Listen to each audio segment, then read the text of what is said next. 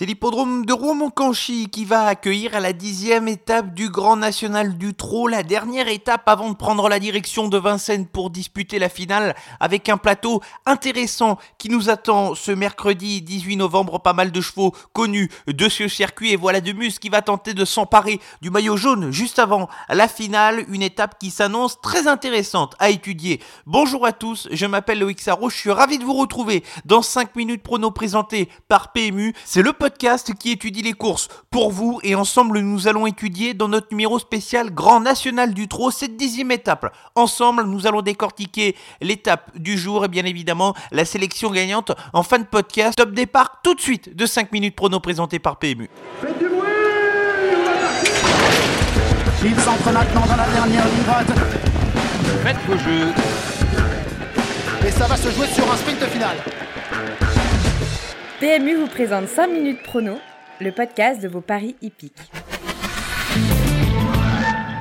Réunion 1, course 1, 13h50 pour le départ de l'épreuve sur un, hippodrome que l'on peut qualifier de référence. Mokanchi qui a pas mal servi à la sortie du confinement pour accueillir les épreuves délocalisées de l'hippodrome de Vincennes, une piste régulière, 1300 mètres pour cette grande piste avec une ligne droite de 300 mètres, une grande largeur pour, pour que les participants puissent s'exprimer au maximum. Il n'y a pas forcément trop de pièges sur cette piste, toutes les tactiques peuvent s'adopter, à la fois gagner allant tête et corde et revenir tracer une bonne fin de course pour les attentistes, il ne devrait pas y avoir trop de pièges dans cette épreuve qui nous promet un beau spectacle.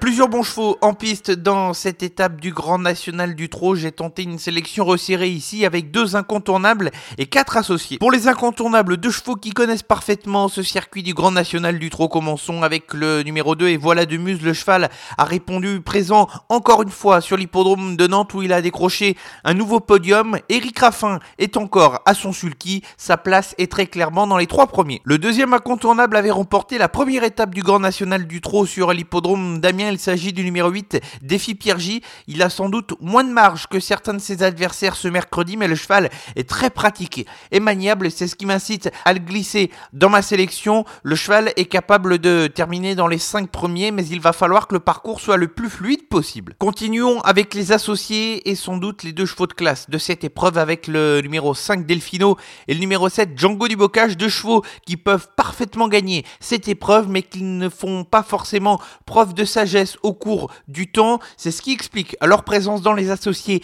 et non dans les incontournables. Ils sont capables de faire une faute dans le parcours et donc ne sont pas forcément des bons points d'appui pour des jeux en combinaison. Néanmoins, comme je l'ai dit, ils ont la classe, ils peuvent gagner et c'est deux chevaux de bonne valeur pour cette épreuve. Enchaînons avec le numéro 9, Biwan des Tirons, candidature intéressante avec le cheval entraîné par Philippe Dojar. Le cheval est à l'aise sur les pistes plates, il s'est donné le meilleur de lui-même lorsqu'il a déféré les quatre pieds, qu'il se sera le cas ce mercredi. Il a des bonnes références à ce niveau de compétition et l'engagement est parfait. Il a tout d'un bon trouble fait pour pourquoi pas, si le parcours venait à être parfait, viser une des trois premières places de la course. Enfin, terminons avec un cheval âgé de 10 ans dans cette sélection. Il s'agit du numéro 3, Astor de Rosoy. Il a mieux couru que l'indique son classement lors de sa dernière sortie, mais il lui faudra avoir un parcours à l'économie le plus longtemps possible. C'est un outsider valable pour une quatrième ou une cinquième place dans cette étape du GNT.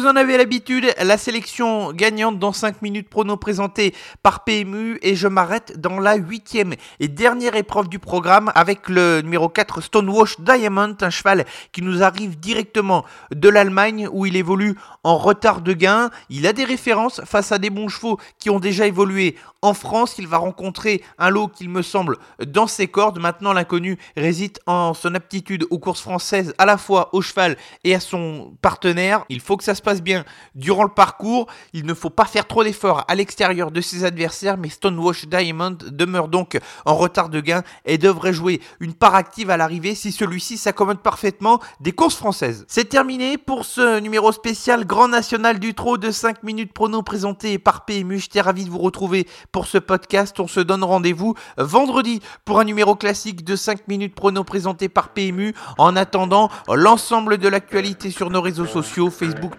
Et Instagram. Bonne semaine à tous. Jouer comporte des risques. Appelez le 09 74 75 13 13. Appel non surtaxé.